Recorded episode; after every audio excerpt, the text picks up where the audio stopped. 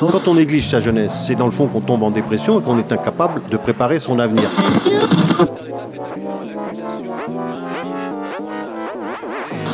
Ça ne veut plus rien dire, lycéens. C'est des merdeux, des cons. Le jeune est tourné vers l'avenir.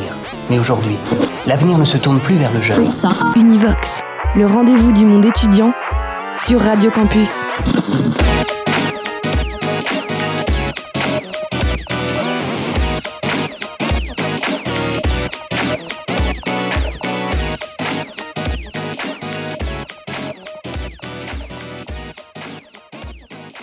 Univox, le rendez-vous du monde étudiant sur Radio Campus.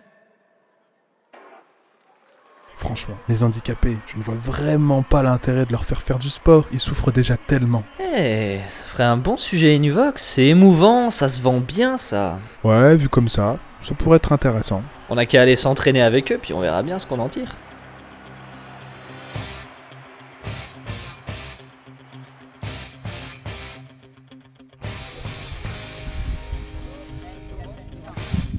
Alors, entraînement handisport au stade Raymond Petit. Moi du coup c'est Dimitri Jazviki, j'ai 21 ans et je suis euh, infirmier moteur cérébral, donc j'ai une hémiparésie cérébrale côté droit avec une malformation d'Arnold Chiari et ça cause une paralysie partielle des membres supérieurs et inférieurs. Euh, moi je suis euh, dans la catégorie donc T38 en handisport, donc chez les IMC, donc surtout au niveau de l'atteinte des membres sup, parce qu'en fait je suis pas assez handicapé au niveau des membres inf pour pouvoir participer dans les T37, enfin participer avec euh, les, personnes handicapées au niveau inférieur. Euh, mais cependant il y a une classification qui doit être refaite cette année pour tous les T30 parce qu'ils ont changé le mode de classification. Et donc j'en saurai plus en mai parce que je vais repasser la classification. Peut-être je serai plus éligible en handisport, peut-être je, je vais descendre d'une KT, c'est un peu le flou pour tout le monde. Peut-être je vais y rester, je pense que c'est ce qui va se passer. Mais en tout cas pour l'instant c'est T38. Voilà. Et au niveau de ton handicap, euh, il y a eu une progression, c'est euh, c'est de naissance ou c'est venu comme ça ou- C'est de naissance, en fait, on l'a découvert en CP quand il a fallu commencer à écrire. Euh, on a vu que j'avais des douleurs au poignet, et que j'arrivais pas à écrire euh, correctement, etc., que j'avais des problèmes. Et donc on a fait des bilans en ergothérapie, des IRM, etc. Et puis on a découvert la malformation et euh, le handicap. Donc ça, je l'ai su assez tard finalement. Et euh, handisport, c'est venu il y a uniquement deux ans. En fait, mon père m'a toujours dit de faire du handisport. Moi, je, je pensais pas avoir de catégorie pour moi parce que concrètement, quand on me voit courir, on penserait pas que, j'ai un handicap ou quoi. À part un œil expert peut le voir, mais en dehors de ça, je suis crispé et voilà quoi. Mais euh, je veux dire, les, gens ne le voient pas. Donc moi-même, je ne savais pas que je pouvais participer. Et donc euh, j'ai rencontré euh, Nicolas par l'intermédiaire de mon coach Julien. Euh, et puis c'est Nicolas qui m'a fait du coup découvrir le, handisport et puis qui m'a fait faire classifier. Et puis tout est parti d'un coup en deux ans. Quoi. Comment tu t'es spécialisé dans la course à pied? Est-ce que tu as essayé tout? Ouais, en fait, donc moi j'ai fait du foot étant petit. Euh, L'état d'esprit du foot ne me plaisait plus, donc j'ai été faire du rugby. Euh, c'est un sport que j'adorais vraiment beaucoup, que j'ai fait pendant deux ans et que j'ai dû arrêter justement à cause du handicap. Donc à la découverte du handicap, on a dû arrêter complètement parce qu'en fait, euh, les coups violents derrière la tête, c'est contre- contre-indiqué complètement.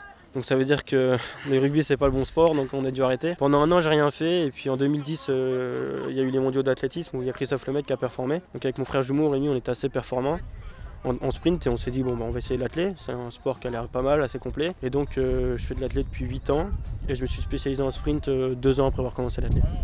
Quand tu parlais de la mentalité dans le foot, est-ce que ton handicap a un rapport avec ça ou c'est juste parce que c'est la mentalité globale Non c'est la mentalité globale, le mon handicap euh, au foot, enfin au foot mon handicap c'est jamais vraiment ressenti quoi. En athlé, ça se passe mieux?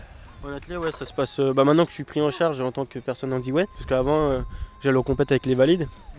Donc euh, j'avais mon handicap, certes, mais euh, pour moi, j'en parlais pas. D'ailleurs, il y a pas mal de valides, je pense, qui seraient surpris de savoir que je suis en handi finalement, parce que ça fait 8 ans qu'ils me voient sur les compètes avec eux. Et donc maintenant qu'il y a un petit peu le parcours handi, bah, euh, je leur en parle un petit peu et ils sont assez choqués au premier abord. Mais t'es en handi, pourquoi? J'ai plus confiance en moi en fait, depuis que je peux mettre euh, des mots dessus finalement dans mon sport, même si j'ai pas de mal à en parler. Euh, maintenant que c'est acté que je suis handisport, en fait, je suis beaucoup moins complexé, on va dire, de me faire éclater par exemple sur un 200 ou quoi. Enfin, je me dis voilà, tout est comment dire, tout est relatif quoi. Quand euh, mon, mon frère par exemple, il est en 11-18, au- on a à peu près la même capacité, hein, donc lui il est en 11-18 au, au 100, moi je suis en 11-51. Euh, concrètement, on a les mêmes, euh, les mêmes capacités, mais mon handicap fait que bah, du coup on a une, on voit, l'écart que ça, ça creuse quoi finalement. Comme ton handicap n'est pas visible, tu as eu des difficultés à te faire euh, reconnaître en tant qu'handicapé ou pas? Euh, En équipe de France, pas du tout. Euh, parce qu'en fait, il y a des médecins spécialisés qui sont là pour ça. Euh, moi, j'ai eu la chance en plus que le, classificateur français, donc, euh, qui est Vincent Ferring, ils sont que deux en France, qui est en fait prof à l'école de kiné de Nancy. Donc en fait, j'ai pu faire une classification anticipée et une classification plus officielle au championnat de France à Clermont-Ferrand. Non, il n'y a eu aucun problème de reconnaissance du handicap par le, par le staff ou par les coéquipiers de l'équipe de France ou par, par les, gens du club. Mais c'est plus compliqué à expliquer par exemple à quelqu'un du public. Euh, je me souviens, moi, mes premiers championnats de France à Paris, à Charletti, quelqu'un qui m'a hum, comment dire, qui m'a parlé de ma légitimité en tant qu'athlète handi en fait par rapport aux autres. Parce qu'il faut savoir qu'en championnat de France, je vais aussi bien courir contre Christian que contre Hervé. Et après, il y a un système de points, de barème qui fait que, en fonction du handicap et de la perf, on a un certain nombre de points. Ce qui fait qu'avec mon handicap, je suis très rapide, souvent je suis dans les premiers, mais ça ne veut pas dire forcément que j'aurai un meilleur nombre de points. J'ai la chance quand même que enfin, mon- mes perfs représentent un certain nombre de points, du coup j'ai fait champion de France plusieurs fois. Une personne du public du coup m'a posé, euh, il m'a dit mais tu trouves pas ça un peu dégueulasse euh J'ai dit bah non, enfin c'est les règles qui sont comme ça, moi j'y peux rien. S'il y avait des catégories en France, euh, il n'y aurait aucun problème pour moi, je, suis prêt à participer. Mais c'est vrai que c'est difficile à expliquer aux, gens qui connaissent pas, qui sont pas sensibilisés au handicap du tout, leur dire que je suis handicapé parce que je cours crispé. Il y en a certains que ça freine un peu, et il y en a d'autres qui sont. Euh, bah, qu'ils acceptent tout simplement et puis euh, et qui savaient pas que ça existait, puis tant mieux pour, si ça leur ouvre un peu les yeux quoi. Justement, donc on parlait de ton entrée en équipe de France. Comment ça s'est passé, euh, les moments clés euh, qui, qui te, dont tu te souviens? Ouais, c'était un truc de, de fou. Bah, je me souviens, premier championnat de France, tout premier euh, championnat de France à Clermont, Nico m'emmène donc euh, avec mon père. Je fais mes perfs. Et puis euh, Jean-Baptiste Souche, donc, qui est, euh, qui est, euh, cadre euh, en équipe de France, vient me voir et me demande mon numéro, etc. Moi à l'époque j'étais en passesse, il faut savoir que je m'entraînais pas du tout. Je suis rentré là-dedans, j'ai vu une porte, j'ai ouvert, j'ai dit ok. Et j'ai fait cha- champion de France euh, directement du 60 mètres avec euh, record de France et puis euh, troisième au 200 mètres en courant à peine. Donc j'ai été contacté directement par, par JB qui m'a proposé de, déjà de faire un stage à Dubaï en équipe de France que j'ai refusé. Et oui, j'ai dû refuser à cause de la passesse en fait parce que je voulais la voir euh, comme tout le monde au final avec par le concours. Parce qu'en fait si je passais par sportif de haut niveau, j'avais peur de si je me pète une jambe ou quoi, on m'a foutu quoi. T'attends un an, t'es chez toi comme un con et euh, tu, tu peux rien faire quoi. L'entrée officielle en équipe de France s'est fait en 2017 en février quand, euh, au stage au Portugal. Et euh, j'ai été ensuite euh, qualifié pour les championnats du monde de Londres en 2017 où, où j'ai fait ma première sélection. C'est en juillet dernier. Est-ce que tu peux nous parler un peu plus de euh, l'ergothérapie? Euh, l'ergothérapie, alors moi pour, je définis ça toujours, euh, l'ergothérapeute si vous voulez c'est l'interface entre le patient et l'environnement. Et l'idée c'est que euh, moi je, en tant qu'ergothérapeute du coup j'améliore soit l'environnement soit les capacités de la personne pour que les deux cohabitent ensemble euh, le mieux possible quoi et que la personne euh, chope du coup euh, plus d'autonomie et euh, donc euh, plus d'autonomie, plus de capacité et, et, euh, comment dire, et une meilleure qualité de vie au final. Donc on peut bosser en ergothérapie dans différents domaines, on peut bosser en psychologie, on peut bosser, euh, on même en prison, hein, en psycho je pense notamment.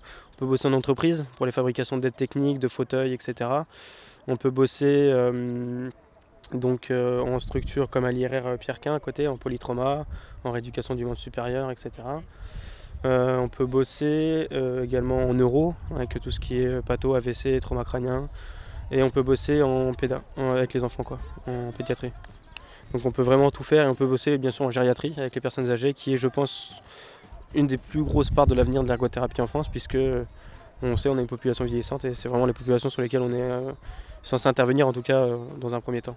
Guide, ça consiste en quoi exactement? Comment ça se passe? Alors guide, c'est un travail déjà de, donc de couple, on va dire, hein, parce que c'est toujours un, un guide et son athlète, sachant qu'un guide, un athlète peut avoir plusieurs guides, se- selon les spécialités. Je pense à Timothée Adolphe, qui est en équipe de France, donc, euh, qui est une grosse, grosse pointure du milieu déficient visuel. Donc lui, pour le coup, il était 11 et il ne voit plus rien. J'ai pas précisé, mais Maxence, lui, il était 12, c'est-à-dire qu'il voit un petit peu quand même. Donc, euh, euh, il peut y avoir plusieurs guides selon l'aspect. L'idée, c'est de travailler surtout la coordination.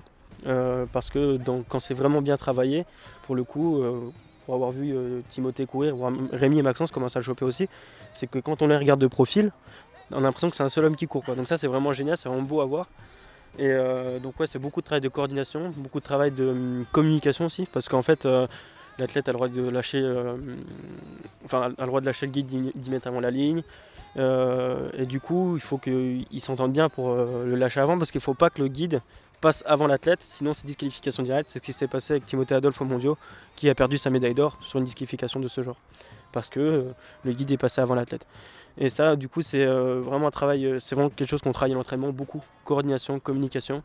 Et puis connaître les habitudes aussi de l'athlète, quoi. Savoir qu'est-ce qui est un facteur favorisant pour Maxence. Parce qu'on sait par exemple que Maxence il se blesse assez facilement. Du coup, ça change aussi un petit peu le plan d'entraînement. Ça change la manière de courir de Rémi. Rémi, lui, il change sa, manière de sa propre manière de courir pour Maxence. Et d'un côté, Rémi, ça l'enrichit aussi parce que bah, ça lui permet de faire des séances techniques. Encore plus que s'il les faisait tout seul dans son coin pour, pour ses perfs à lui, quoi. Donc je pense que ça lui apporte en tant qu'athlète et en tant que guide. euh, donc c'est vraiment un gros travail de coordination et de communication, je dirais. Hervé au niveau handisport, euh, quel niveau? Il fait deuxième français?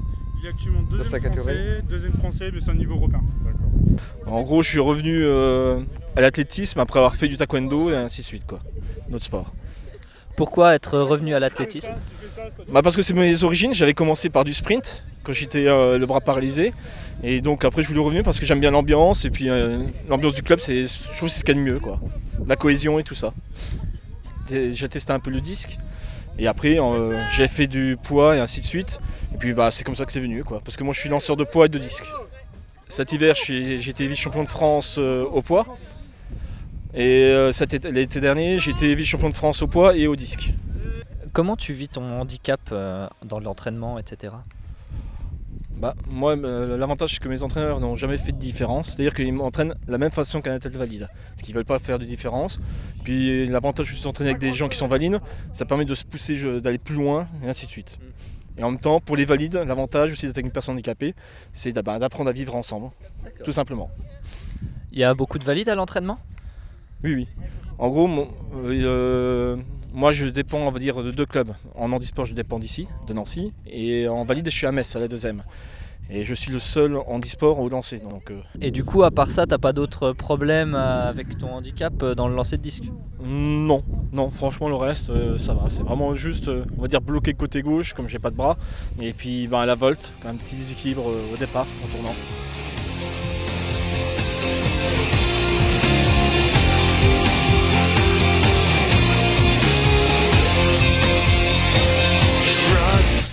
Frustrated, degraded, down before you're done. Rejection, depression, can't get what you want. You ask me how I made my way. You ask me everywhere and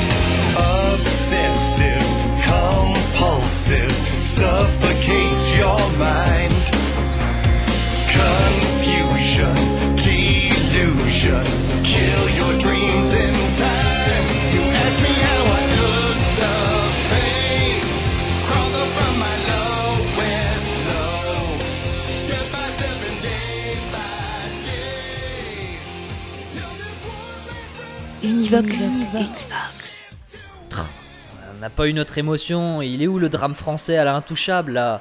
Ce qu'il en ressort, c'est que tout le monde s'entraîne de la même manière. Il n'y a pas de différence. Il faut chercher ailleurs là. Je pense que euh, au niveau financier, il y a peut-être quelque chose à faire. Aller voir des responsables qui pourront nous en dire un peu plus. Là, là on trouvera l'émotion, l'argent, ça fait toujours pleurer.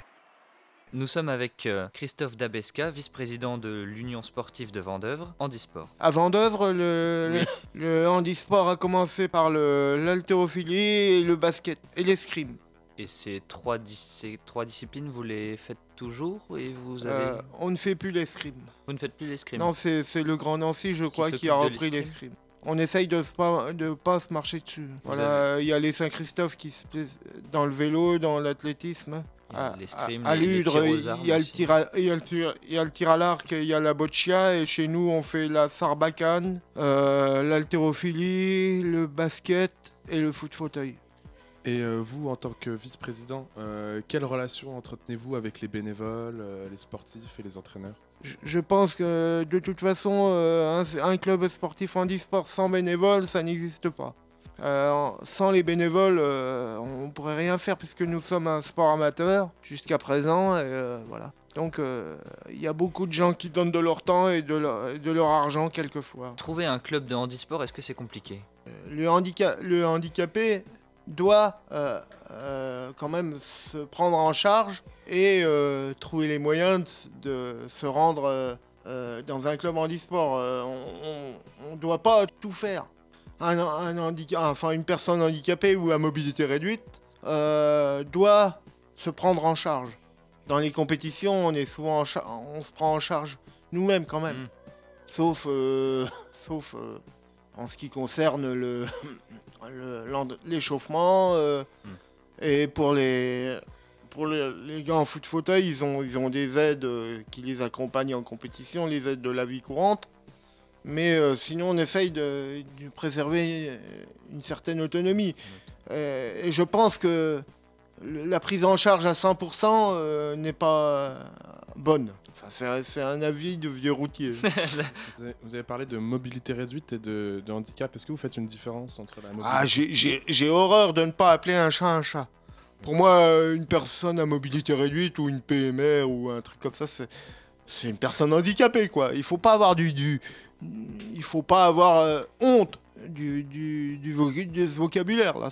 Bon, un handicapé, c'est une personne qui a, qui a, qui a besoin d'un fauteuil roulant ou autre, mais il doit pas avoir honte de ce, ni ni les valides ne doivent pas inventer euh, des nouveaux voc- vocabulaires à chaque fois euh, pour, pour désigner une telle personne. C'est moi le, le fauteuil fait partie de moi si vous voulez.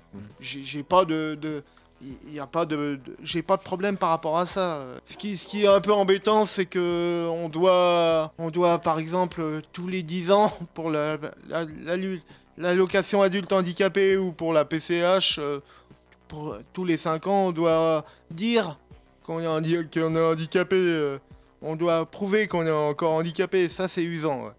Ça, c'est usant. Mais à part ça, il n'y a pas de problème. Donc euh, en, en termes d'handicap, on trouve, euh, on, on trouve quel euh, Ah, on trouve de tout. handicap On, on trouve de tout. Ça, ça, ça dépend de la discipline en fait. Si vous avez la boccia et le foot fauteuil, c'est des handicaps lourds. Euh, si vous avez l'haltérophilie, euh, il y a des IMC, des infirmoteurs cérébraux, c'est-à-dire qui ont des- eu des difficultés à la naissance. Et vous avez des paraplégiques, des tétraplégiques un peu, des aveugles aussi, on a eu, quelques sourds. Et en basket, c'est surtout des paraplégiques. Vous nous avez parlé de la boccia, est-ce que vous pourriez nous détailler ce que c'est? La boccia, c'est c'est de la pétanque, mais pour handicapés, en fait. D'accord, et ça se déroule comment?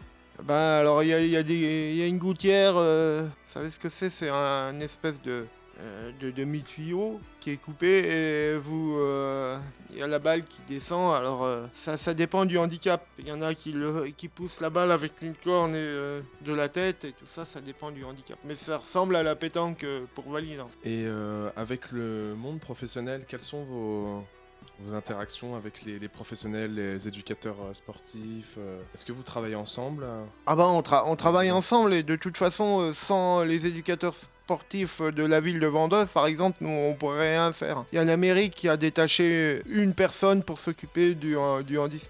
Et depuis, euh, depuis votre entrée dans cette association, est-ce que vous voyez une évolution euh, vis-à-vis du public? Non malheureusement il y a, il y a- enfin lors des compétitions il y a toujours autant, euh, il y a toujours si peu de public que ça, ça, ça m'attriste un peu. Mais je, je pense que si les gens euh, venaient voir ils s'apercevraient que c'est des hautes performances qui se déroulent dans les compétitions handisport. J'encourage le public à, venir dans, toutes les manifestations handisport parce qu'on on, on a besoin du public.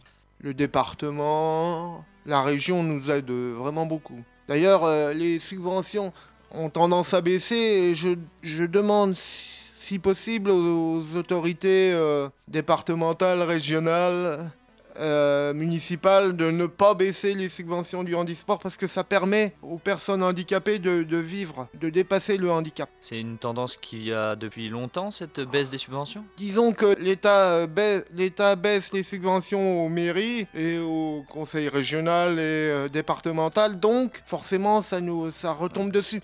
Quoique le, le handisport est relativement préservé jusqu'à présent, mais on a de plus en plus de mal à trouver des subventions. Je demande à M. Macron, tant que j'y suis, de ne pas baisser les subventions au niveau, euh, au niveau départemental et régional en ce qui concerne le handicap et autre chose, mais surtout en ce qui concerne le handicap, puisque de plus en plus de, choses sont données aux départements et les départements vont, en, en ce qui concerne le 54, vont avoir de plus en plus de mal à, à aider les, personnes handicapées, outre que le sport. hein. C'est- un cri d'alarme que je lance parce que franchement, euh, on en a marre de, faire des, sacrifices depuis une vingtaine d'années parce qu'il faut pas croire, hein. Euh, on en fait beaucoup des sacrifices. On va aller retrouver Nicolas Sajnajder, le président de l'Axou Athlétisme, et qui plus est, le responsable du handisport. J'ai pris mes fonctions euh, au niveau de la grande région en, décembre. Donc là, je suis en train de commencer à mettre les premiers projets en place. Alors du coup, mon poste de référent, hein, Grand Est, euh, elle est multiple. Donc déjà, je fais le lien avec les clubs au niveau local et la fédération. Donc je sers un peu d'intermédiaire. J'organise des stages euh, de perfectionnement pour les novices comme pour les athlètes de haut niveau. Après, je, fais aussi le lien sur tout ce qui est matériel spécifique, voir un petit peu les besoins des différents clubs, sachant que euh, ben, c'est du matériel qui coûte cher et qui n'est pas forcément commun euh, aussi en fonction des pathologies. Je gère aussi un petit peu le calendrier des compétitions. Donc là, l'avantage, j'ai envie de dire, depuis 2-3 ans, c'est que le monde valide s'ouvre de plus en plus vers le handisport. Donc là, maintenant, on, arrive à mettre en place un calendrier cohérent euh, avec l'intégration d'épreuves handisport. Donc je pense notamment au fauteuil, qui est vraiment euh, quelque chose de spécifique. Et de plus en plus des épreuves où il y a vraiment une inclusion des, euh, des athlètes debout, hein, euh, notamment les- des déficients visuels, des sourds ou des handicaps moteurs euh, debout. Quelle est la différence entre le handisport et le sport adapté? Alors le sport adapté, ça concerne le, le handicap mental. Donc le handicap mental, en fait, il est défini à partir du QI.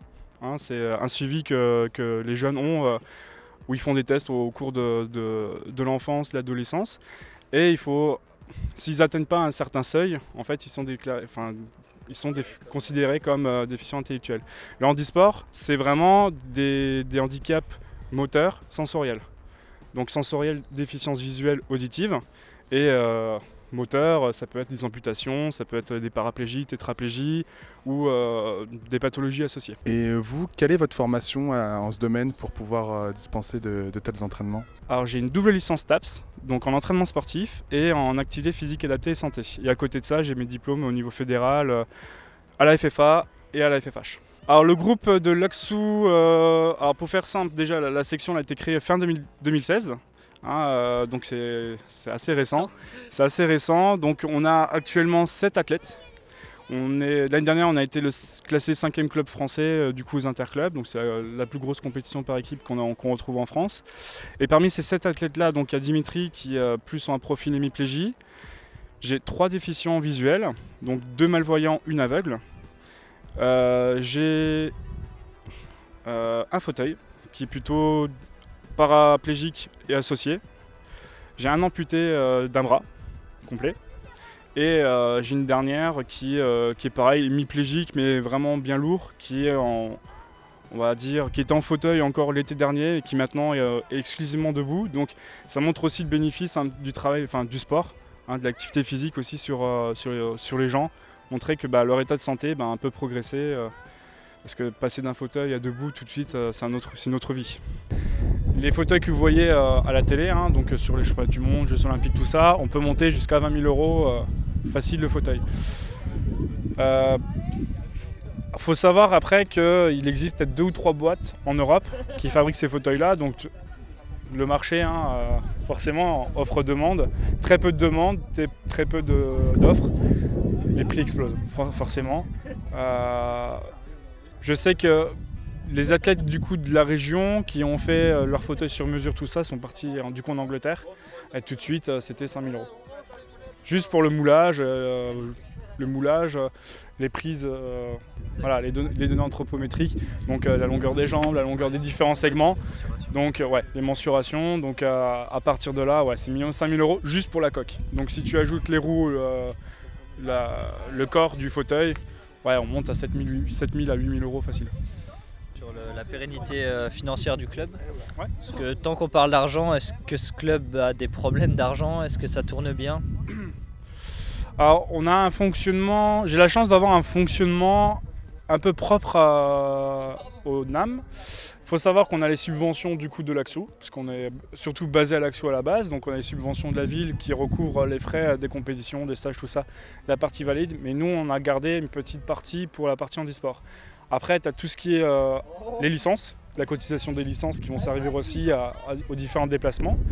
Et euh, j'ai la chance d'avoir un accord avec la maison mère, en fait, qui, euh, si tu veux, prend en charge le déplacement, l'hôtel sur les grosses compétitions. Donc, quand je dis grosses compétitions, c'est niveau national, donc championnat de France et plus. Et tout ce qui est, on va dire, restauration, tout ça, c'est à la charge de, de notre, de notre club à l'Axou. Une fois qu'on est dans la région, c'est vraiment le club de l'Axou qui prend en charge parce que c'est des frais pas très importants. Hein, c'est euh, c'est les petits déplacements à droite à gauche, donc on s'en sort. Au final, on a un budget qui est à peu près de 2500 à 3000 euros. Sur ces 2500, 3000 euros, il y a bien deux tiers qui est pris par la maison mère. Donc euh, c'est un petit inve- investissement entre guillemets hein, par rapport au budget total du NAM. Mais euh, ça reste quand même à peu près allez, entre 500 et 1000 euros pour l'Axou, sachant qu'on a un budget quand même assez petit par, euh, bah, parce que l'Axou est un petit club, hein, on va pas se mentir. hein. Pour l'instant en tout cas. Du coup, on l'a notre Univox? Ouais, finalement, le handisport, c'est pas leur moyen. C'est avant tout des sportifs, des personnes qui parfois manquent de moyens ou de temps, mais qui cherchent à s'intégrer, à être reconnues tout autant que les valides. Chaque personne rencontrée pendant ce tournage avait à cœur de promouvoir le handisport, de se surpasser. Je- je- J'estime que ma vie en, en- en tant qu'handicapé a été aussi riche qu'une qu'une personne valide parce que je n'aurais certainement pas pu faire de sport de haut niveau si, si j'avais pas eu le handicap et l'envie de me dépasser. C'est une force, ouais. Bon, on l'a notre émotion. Univox, le rendez-vous du monde étudiant sur Radio Campus.